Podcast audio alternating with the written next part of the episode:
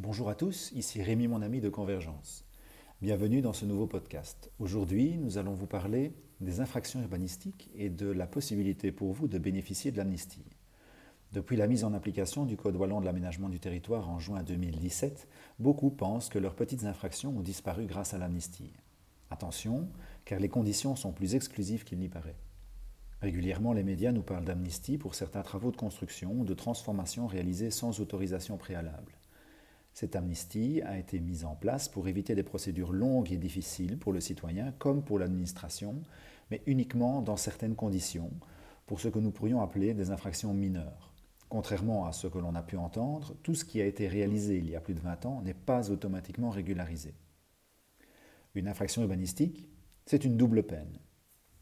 En effet, une notion importante et essentielle à retenir avec les infractions urbanistiques est qu'elles sont en réalité à deux niveaux d'infraction un premier niveau immédiat par le fait de commettre l'infraction, un peu comme si vous étiez flashé à 180 km/h sur l'autoroute, et un second niveau au niveau de la durée, par le fait de maintenir l'infraction. Ce deuxième aspect change tout, car cela implique une notion de continuité de l'infraction qui suit le bien immobilier, même si celui-ci est vendu.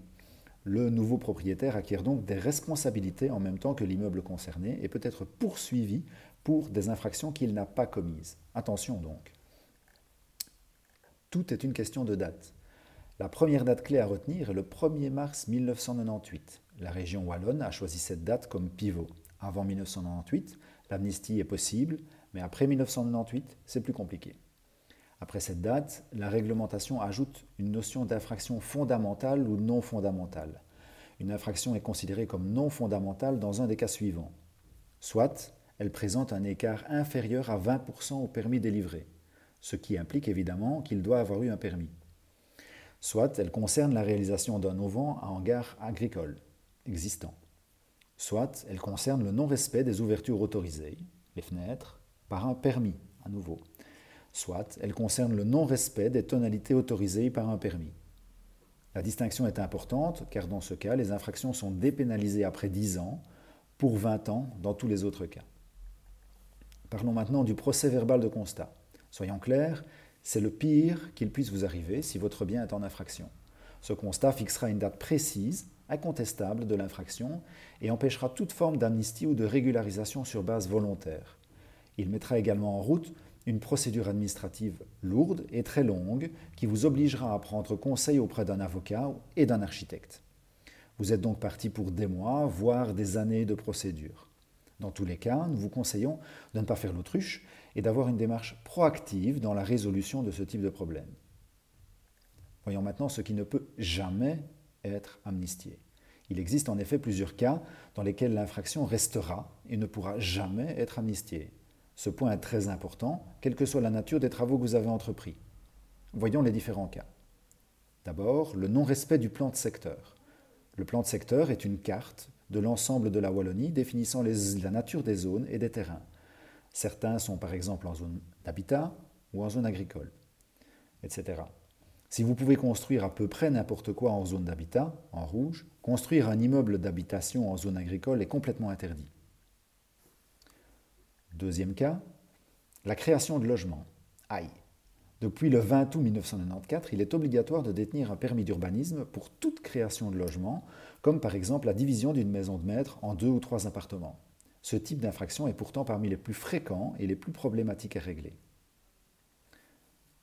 Autre cas, aucun procès verbal ne peut avoir été dressé. Si vous êtes déjà embarqué dans une procédure légale, vous ne pourrez pas bénéficier de l'amnistie, quelle que soit votre infraction.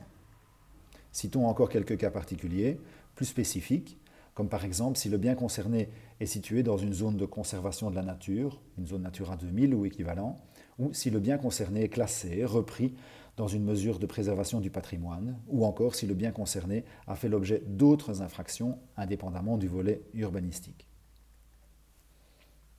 Voilà, maintenant vous êtes dans le cas, que devez-vous faire? Vous pouvez bénéficier d'une amnistie et vous pouvez apporter les éléments de preuve nécessaires? Parfait. A priori, vous ne devez rien faire car votre bien immobilier est donc en règle. Mais comment pouvez-vous être certain que la réglementation ne va pas changer? Comment pouvez-vous être assuré qu'un constat d'infraction ne sera pas dressé à votre encontre En effet, vous avez les preuves en main, mais pas l'administration.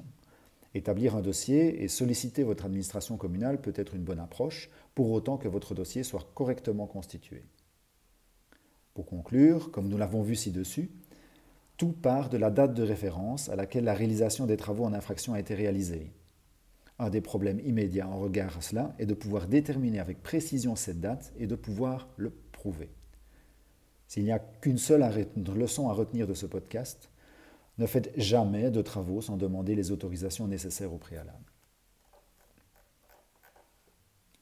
Pour passer à l'action, recherchez tous les éléments probants pouvant attester une date certaine pour les travaux réalisés régulièrement, comme par exemple des photos, des documents administratifs, et prenez conseil auprès d'un spécialiste en conformité qui pourra vous assister dans les éventuelles démarches à accomplir. Je vous souhaite une merveilleuse journée et à très bientôt pour un nouveau podcast de Convergence.